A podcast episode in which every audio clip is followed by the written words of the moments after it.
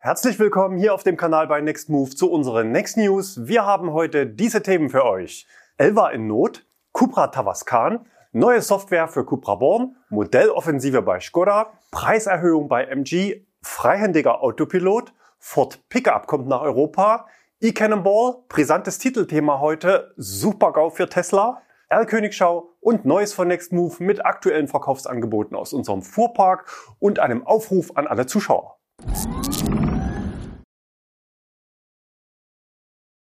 Elva in Not.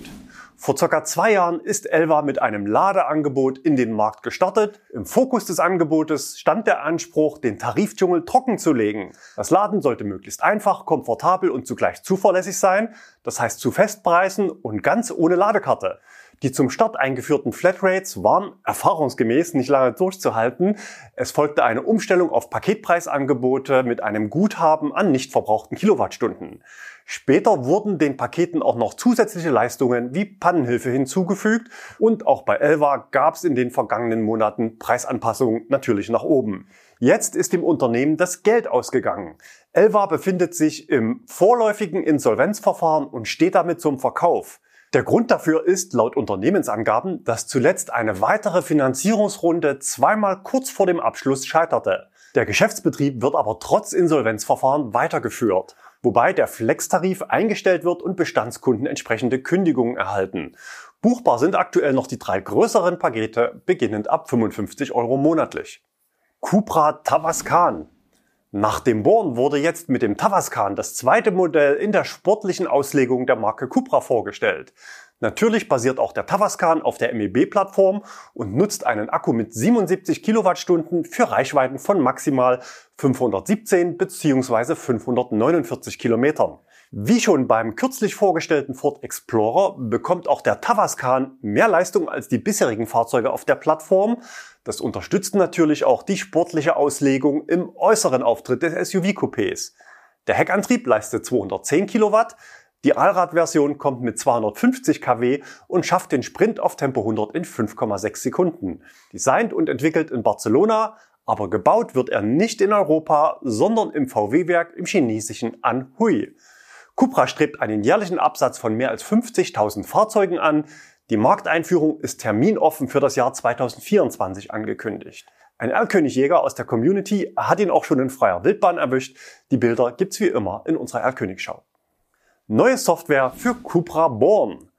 Der Rollout der Softwareversion 3 für Fahrzeuge auf der MEB-Plattform wird ja von den verschiedenen Marken unterschiedlich umgesetzt. VW versucht sein Glück immer noch mehr oder weniger erfolgreich über ein Over-the-Air-Update, das angekündigt schon seit über einem Jahr in Wellen ausgeliefert wird, wobei viele Nutzer bisher von diesen Wellen noch nicht erfasst wurden und man leider auch mit Fahrzeugausfällen im Zuge der Updates zu kämpfen hat. Skoda und Audi hatten ihre Kunden schon vor einiger Zeit in die Werkstätten gerufen. Beim jüngsten Modell Cupra Born stand dieser Schritt noch aus, aber auch hier ist es seit dieser Woche soweit. Die ersten Kunden, die ihren Neuwagen noch mit Version 2.3 bekommen hatten, können ab sofort einen Termin beim Händler zur Installation der Version 3.1 vereinbaren. Nach unserer Schätzung handelt es sich um knapp 2000 Autos in Deutschland. Modelloffensive bei Skoda. Tja, auch bei Skoda tut sich einiges. Film ab. Ich grüße euch aus dem Lada Boleslav. Ich wollte heute mal ein bisschen Skoda-Luft schnuppern, denn hier tut sich einiges. Als erstes gibt es einen kompletten neuen Markenauftritt. Das Corporate Design wird überarbeitet, zweifarbig grün. Das Logo wurde überarbeitet, demnächst soll es verschwinden. Also das Bildlogo und durch ein Schriftzuglogo auf der Front der Fahrzeuge äh, ersetzt werden. Produktion habe ich mir angeschaut. Dreischichtbetrieb läuft hier. Sonntag 22 Uhr beginnt die erste Schicht, um die langen Lieferzeiten möglichst ein bisschen abzubauen. Aktuell laufen hier 500 Enyaqs pro Tag vom Band, also ungefähr zweieinhalbtausend in der Woche. Aber das sind natürlich nicht die einzigen Autos, die hier gebaut werden. Werden noch jede Menge andere Autos gebaut und nicht nur Autos werden hier gebaut, sondern auch Batteriesysteme für die MEB-Fahrzeuge. Aktuell werden 1000 Batteriesysteme pro Tag produziert. Dieses Jahr steigt die Zahl sogar auf 1500. Und natürlich will man hier einen Ausblick geben auf die zukünftige Designsprache. Ihr seht hier die Autos, so richtig nach Auto sieht es noch nicht aus, aber man sagt, man will sehr frühzeitig schon zeigen, was man vorhat und wann die Autos kommen und wie sie heißen und was sie kosten oder was sich aktuell auch preislich bei der Marke tut. Dazu habe ich den Vorstandsvorsitzenden von Skoda, Klaus Zellmer, im Interview gefragt. Im Hintergrund sehen wir die, einen Ausblick, kann man sagen, auf die zukünftigen vollelektrischen Modelle bei Skoda. Wie ist denn so die Timeline? Wann kommt welches Modell und wie heißen Sie? Ja, wir sehen hier gleich neben uns sehen wir unseren sogenannten A0 BEF. Das zeigt schon, da haben wir noch keinen Namen für, aber wir haben einen Preis äh, und ein Geburtsjahr. Der Preis wird bei 25.000 Euro liegen äh, und das Geburtsjahr wird 2025 sein. Da wird die Weltpremiere stattfinden. Ähm, das Fahrzeug danach äh, ist der L-Rock. Da gibt es den Namen schon. So wird der heißen. 4,50 Meter lang. Äh, der kommt nächstes Jahr. Also die Weltpremiere steht unmittelbar bevor. Und danach haben wir den sogenannten Kombi-BEF.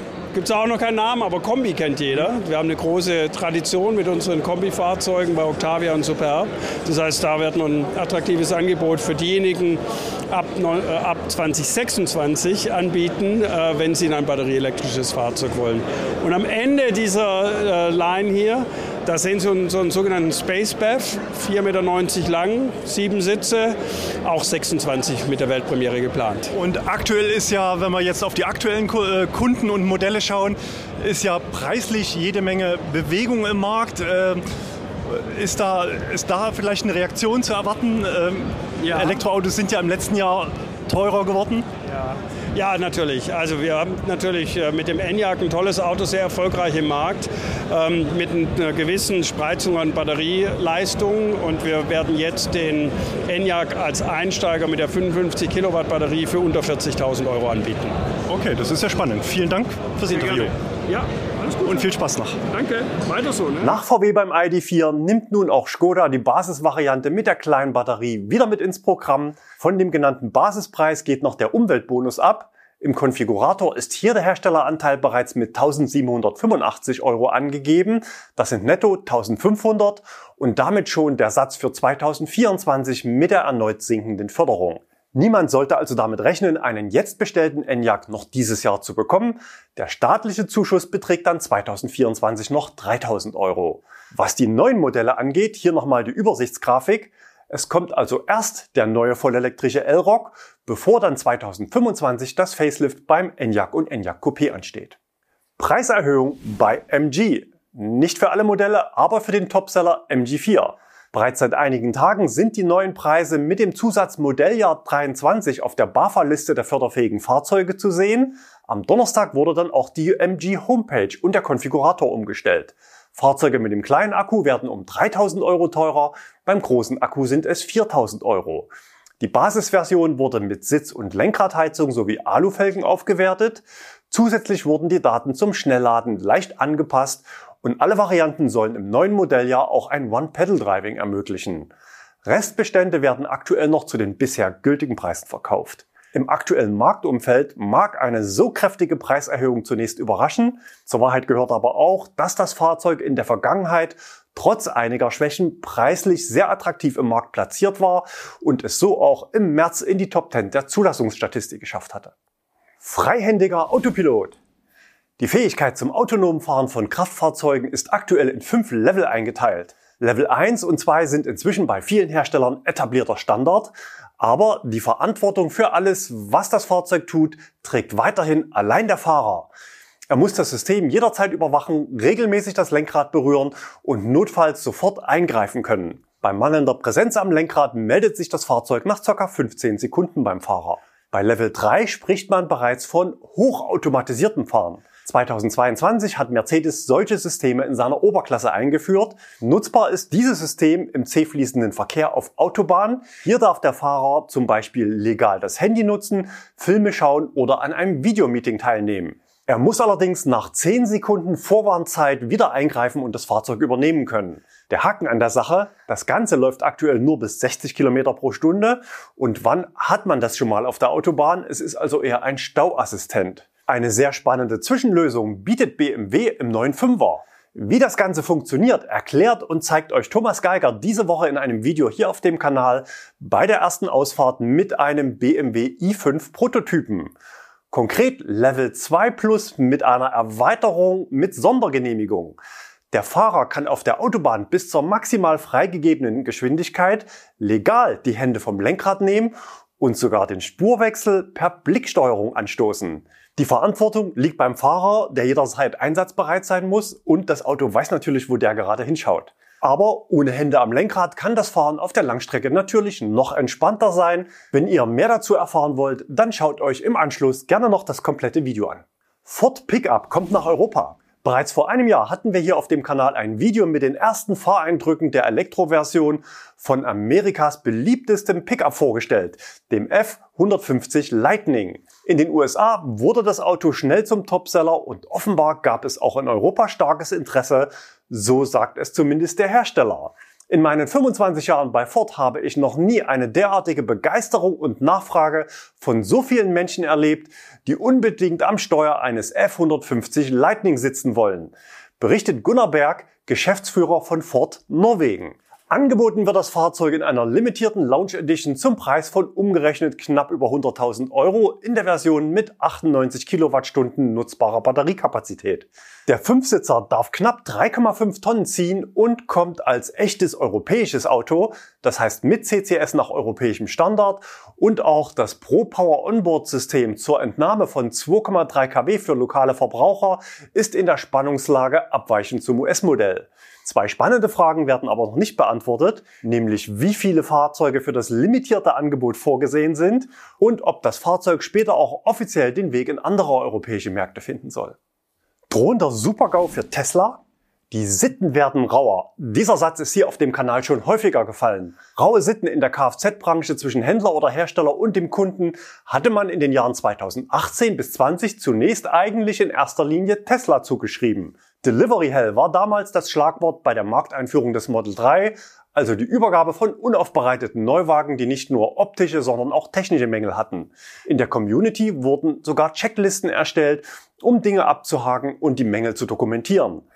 Direkt darauf folgte die Service Hell, denn Servicetermine und Ersatzteile waren knapp, Reparaturen zogen sich über Monate hin. Teslas Wandel vom Premium-Anbieter mit Model S und X zum Massenhersteller verlief teilweise schneller, als das Unternehmen in allen Branchen mitwachsen konnte und es gab jede Menge Ärger in dieser Zeit. Inzwischen läuft das Ganze wesentlich geordneter, aber die Spielregeln, die Abläufe, Teslas ungeschriebene Gesetze und natürlich auch die Preise können sich alle paar Wochen ändern. Dass der Kunde nicht mehr König ist, haben sich im Zuge des Chipmangels 2021-22 auch andere Hersteller bei Tesla abgeschaut. Branchenübergreifend, also bezogen auf alle Hersteller, sind aus unserer Sicht folgende Probleme in den letzten beiden Jahren am gravierendsten gewesen. Lange und zugleich unberechenbare Lieferzeiten, nachträgliche Preiserhöhungen, nachträgliche Ausstattungsanpassungen. Hier ging es in beide Richtungen. Entweder zwangsweise mehr Ausstattung für mehr Geld oder das Weglassen bestimmter Features, um überhaupt ein Auto zu bekommen. Unfähigkeit bei softwarebasierten Features. Stichworte wären zum Beispiel die App bei Stellantis oder der schleppende Rollout der Software 3.0 für VW-ID-Bestandskunden. Lange Ausfallzeiten bei Unfall oder Defekt Aktueller Spitzenreiter in der Nextmove-Flotte ist aktuell übrigens ein MG5. Das Auto wurde nur einen Monat nach Erstzulassung Ende November defektbedingt abgeschleppt. Inzwischen sind fünf Monate vergangen und das Auto läuft immer noch nicht. Zurück zu Tesla. Hier drängt sich der Eindruck auf, dass berechtigte Anliegen von Kunden systematisch nicht bearbeitet, abgewiesen oder ausgesessen werden. Und wer sich das nicht gefallen lassen will, muss nicht selten anwaltliche Unterstützung in Anspruch nehmen. Inzwischen gibt es sogar Anwälte in Deutschland, die sich auf Probleme mit Tesla spezialisiert haben. Oft sind es selbst Tesla-Fahrer mit einem hohen Sachverstand zu den technischen Schwächen der Fahrzeuge und zugleich Erfahrung im Umgang mit der Tesla-Rechtsabteilung. Einer von ihnen ist Christoph Lindner aus Rosenheim, über den auch kürzlich die Autobild in der Rubrik Autoretter berichtete. Im Artikel heißt es, doch würde der Tesla-Kundenservice vor allem abwimmeln, beschwichtigen und mitunter nicht immer die Wahrheit sagen, anstatt zu helfen. Auf dem Klageweg gäbe es dagegen Erfolge. In vielen Fällen kommt es zu vernünftigen Lösungen, mit denen Lindners Kundschaft zufrieden sei. Aber auch auf dem Klageweg gestaltet es sich oft schwierig. Im Artikel heißt es, die Mängelvielfalt ist laut Lindner groß. Die Prozessführung beschreibt der Anwalt als aufwendig. Tesla bedient sich vieler immer wiederkehrender Finden und Taktiken. Bekanntes wird verleugnet und bei vergleichbaren Fällen müssen wir stets ganz von vorn argumentieren, beschreibt der Jurist Teslas fragwürdigen Umgang mit den Kunden vor Gericht.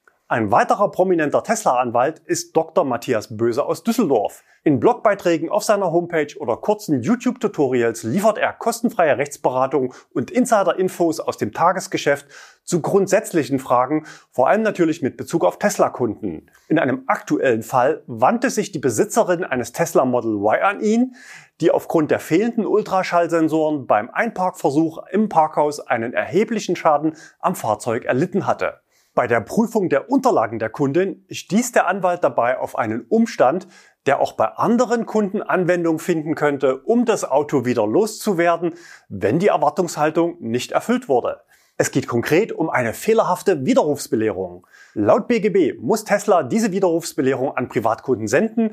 Der Widerruf kann vom Kunden ohne Angabe von Gründen und formlos erklärt werden. Die Frist von 14 Tagen beginnt mit der Übergabe des Fahrzeuges. Allgemein empfohlen ist dafür die Textform per E-Mail. Tesla liefert entsprechende Formulierungshilfen in Stichpunkten.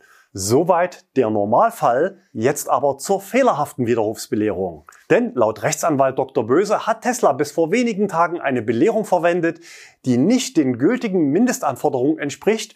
Konkret fehlt die Angabe einer Telefonnummer, über die der Widerruf erklärt werden kann. Hier ein Beispiel einer Bestellung im Frühjahr 2022. Die rechtlichen Folgen einer fehlerhaften Widerrufsbelehrung sind weitreichend. Erstens, die Frist für den Widerruf verlängert sich automatisch auf ein Jahr plus zwei Wochen ab Fahrzeugübergabe. Und zweitens, der Kunde schuldet dem Hersteller bei Widerruf und Rückgabe trotz der vergleichsweise langen Nutzung voraussichtlich keinen Wertersatz. Der Sachverhalt ist also nicht zu verwechseln mit dem, was man umgangssprachlich als Wandlung bezeichnet, Dabei handelt es sich nämlich um einen Rücktritt vom Kaufvertrag infolge von vorliegenden Mängeln, bei denen der Hersteller nicht durch mehrere Nachbesserungsversuche oder Ersatzlieferung Abhilfe leisten konnte. Bei einem Rücktritt wäre der Kunde auch in der Pflicht, für die Dauer der Nutzung eine pauschale Entschädigung von der Kaufpreiserstattung sich abziehen zu lassen. Bei der fehlerhaften Widerrufsbelehrung ist die Rechtslage aber anders. Selbst nach einem Jahr Nutzung müsste voraussichtlich der volle Kaufpreis erstattet werden. Außerdem erfolgt ein Widerruf in der Regel ohne Angabe von Gründen. Aber kann jetzt jeder so einfach sein Auto zurückgeben und bekommt sein Geld zurück? Ganz so einfach wird's vermutlich nicht. Denn erstens, das Widerrufsrecht im Fernabsatz gilt nur für Verbraucher, also Privatkunden und nicht für gewerbliche Käufer. Und zweitens, Wer als Verbraucher die Möglichkeit genutzt hat, das Auto zuvor bei Tesla Probe zu fahren, könnte es schwer haben, aber auch nur dann, wenn Modell, Antrieb und Ausstattung bis hin zu Farbe und Sensoren wirklich identisch waren. Drittens, bei Leasing oder Finanzierung könnten andere Widerrufsbelehrungen gelten. Hier wäre der Einzelfall zu prüfen. Und viertens, Tesla wird sich mit Sicherheit mit allen Mitteln wehren. Das heißt zum Beispiel, dass sich solche Verfahren in die Länge ziehen werden. So könnte Tesla zum Beispiel die Amazon-Karte spielen. Das Unternehmen hatte 2019 vor dem EuGH gegen die Pflicht zur Angabe der Telefonnummer geklagt und Recht bekommen. Dazu Dr. Böse. Das Urteil von damals ist auf Tesla nicht anwendbar, da Amazon grundsätzlich keine Telefonnummer für Kundenkontakte bereithielt. Bei Tesla ist das anders. Außerdem könnte Tesla versuchen, den sogenannten Rechtsmissbrauch nach BGB einzuwenden. Darunter versteht man eine zweckwidrige oder gegen den Grundsatz von Treu und Glauben verstoßende Ausübung eines Rechtes. Ein Recht wird missbräuchlich ausgeübt, wenn damit nur der Zweck verfolgt wird, einen anderen einen Schaden zuzufügen. Auch dazu habe ich bei Dr. Matthias Böse nachgefragt. Ich habe in den letzten Monaten viele Zuschriften von Kunden bekommen, die man mit allgemeiner Unzufriedenheit oder nicht erfüllten Erwartungen beschreiben könnte. Insbesondere die Fahrassistenz, das automatische Fernlicht, die Steuerung der Scheibenwischer und natürlich die Einparkhilfe werden genannt. Ich sehe hier keinerlei missbräuchliche Rechtsausübung. Im Gegenteil. Nicht zuletzt haben ja auch viele Kunden durch Tesla Rabattpolitik keine Möglichkeit, ihr Fahrzeug anders ohne Schaden wieder loszuwerden.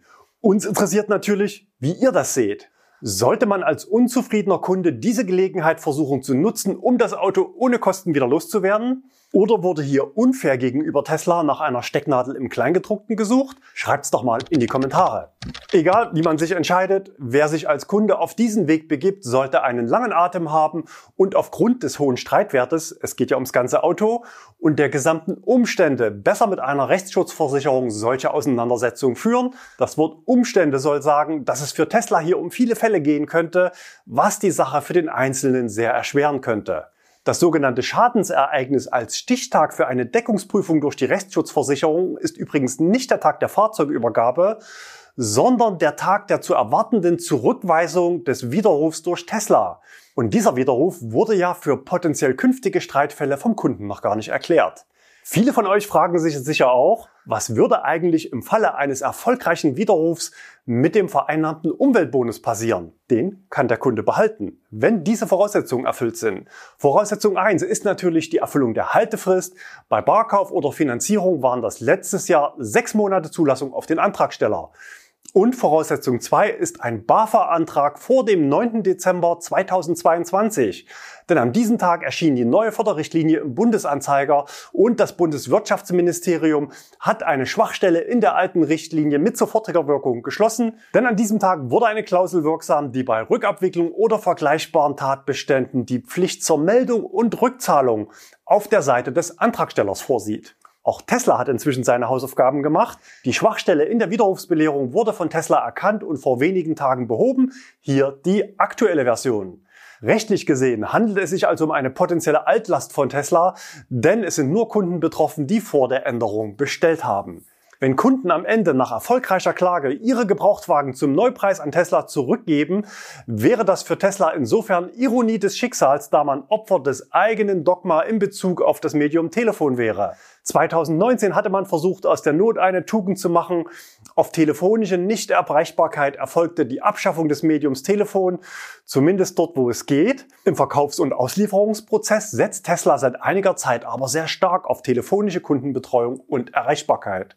Unser Fazit an alle Kunden. Wir sagen es auch heute gerne nochmal, die Kaufentscheidung für ein Auto sollte man nicht alleine aufs Auto beziehen, sondern auch auf den Hersteller und dann hinterher nicht jammern, wenn nicht alles läuft wie gewünscht. Deswegen zeigen wir hier auf dem Kanal bei allen Herstellern nicht nur die Stärken, sondern auch die Schwächen transparent auf. Wir wollen euch in die Lage versetzen, nicht nur das passende Auto, sondern auch den passenden Hersteller zu finden. Die Entscheidung, wie man sich als Kunde verhält, wenn es knirscht, sollte man eigentlich schon vor dem Kauf treffen. Entweder darauf einlassen, nach den Spielregeln des Herstellers spielen und seine Lebenszeit nicht mit Streit verschwenden oder seine Rechte einfordern und sich wehren. Unsere Empfehlung ist grundsätzlich eine gute Eigendokumentation im Kaufprozess, das heißt Screenshots aus der Leistungsbeschreibung im Konfigurator, etwaige Preislisten, Garantiebedingungen und technische Datenblätter sowie alle Dokumente zur Anschaffung auf den eigenen Endgeräten speichern und damit sichern, und zwar ganz egal, ob bei Tesla oder anderen Herstellern. E-Cannonball der E-Cannonball ist eine Rallye für batterieelektrische Fahrzeuge aller Klassen. Dieses Jahr findet das Event am 16. und 17. September in Bayern und Österreich statt. Start und Ziel ist der Kurplatz in Bad Griesbach im Rottal. Gute Chancen auf eine Teilnahme haben aktuell noch Teams, die sich zum Beispiel mit folgenden Fahrzeugen bewerben. Fiat 500e, Ford Mustang Mach-E, Kia Niro und Soul, Mazda MX-30, VW ID Bus, Smart oder Tesla Model X. Wie man teilnehmen und sich bewerben kann, erfahrt ihr auf der Homepage des Veranstalters. Die Frist endet am 7. Mai. Und vielleicht sehen wir uns ja auch beim Event. Auch ich werde dieses Jahr mit dabei sein. In welcher Funktion? Lasst euch überraschen. Herr Königschau, auch wenn das Auto noch eine Weile auf sich warten lässt, der Hersteller testet bereits den Cupra Tavascan. Gesichtet wurde das Auto von unserem Zuschauer Lukas in Spanien an der Autobahn A2 westlich von Barcelona. Er schrieb uns, leider konnte ich keine Fotos von der Ladeanzeige machen, da das Auto überwacht wurde. Die beiden Mitarbeiter haben mehrere Tests mit beiden Fahrzeugen durchgeführt, Ladesäulen getauscht und die Ladekabel ein- und abgesteckt. Und auch zum ersten Testvideo mit dem BMW i5 haben wir noch das passende Bildmaterial zum Kombi, dem BMW i5 Touring. Gesichtet von Niklas bei Ionity an der A9 Köschinger Forst. Geladen wurde bei 20% mit 143 kW Leistung. Da ist also noch etwas Luft nach oben. Neues von Nextmove. Was viele von euch vielleicht noch nicht wissen, ich bin im Nebenberuf Gebrauchtwagenverkäufer. Natürlich nur für E-Autos und natürlich nur aus unserer Flotte. Da ich aufgrund meiner langjährigen Erfahrung und vielen Fahrzeugtests hier auf YouTube die meiste Erfahrung habe, fällt mir natürlich diese Aufgabe zu. Im Normalfall erfolgt der Verkauf am Standort Leipzig. Das heißt, ich prüfe das Fahrzeug, mache eine Probefahrt, schaue nach Vorschäden und in die Servicehistorie und stelle das Fahrzeug online zum Verkauf. Aktuell im Angebot sind zum Beispiel ein Mercedes E-Vito für unter 17.000 Euro, ein Kia e-Soul, großer Akku, wenig Kilometer, viel Ausstattung unter 30.000 Euro, ein Niro Facelift mit Anhängerkupplung und ein Tesla Model S mit gratis Supercharging. In den nächsten Tagen folgen dann noch ein BMW i3S, ein Skoda Citigo und ein Maxus EV80. Den Link zur aktuellen Übersicht findet ihr unter dem Video in der Infobox. Die direkten Erfahrungen im Verkauf unterstützen natürlich auch unsere Einschätzung zur Marktentwicklung, die wir hier regelmäßig auf YouTube mit euch teilen. Und natürlich lebt unsere Sendung auch von eurem Feedback. Wir lesen natürlich hier fleißig alle Kommentare. Viele von euch schreiben uns auch ans Insider-Postfach. Und Einmal im Jahr starten wir hier gemeinsam mit unserem Partner Uscale eine große Umfrage rund ums Thema Elektromobilität. Es geht um eure Erfahrungen mit E-Autos und da es nun schon die dritte große Befragung ist, hoffen wir, dass sich auch Tendenzen abzeichnen, welche Themen an Relevanz von Jahr zu Jahr zunehmen und wo bisherige Probleme jetzt vielleicht gelöst sind.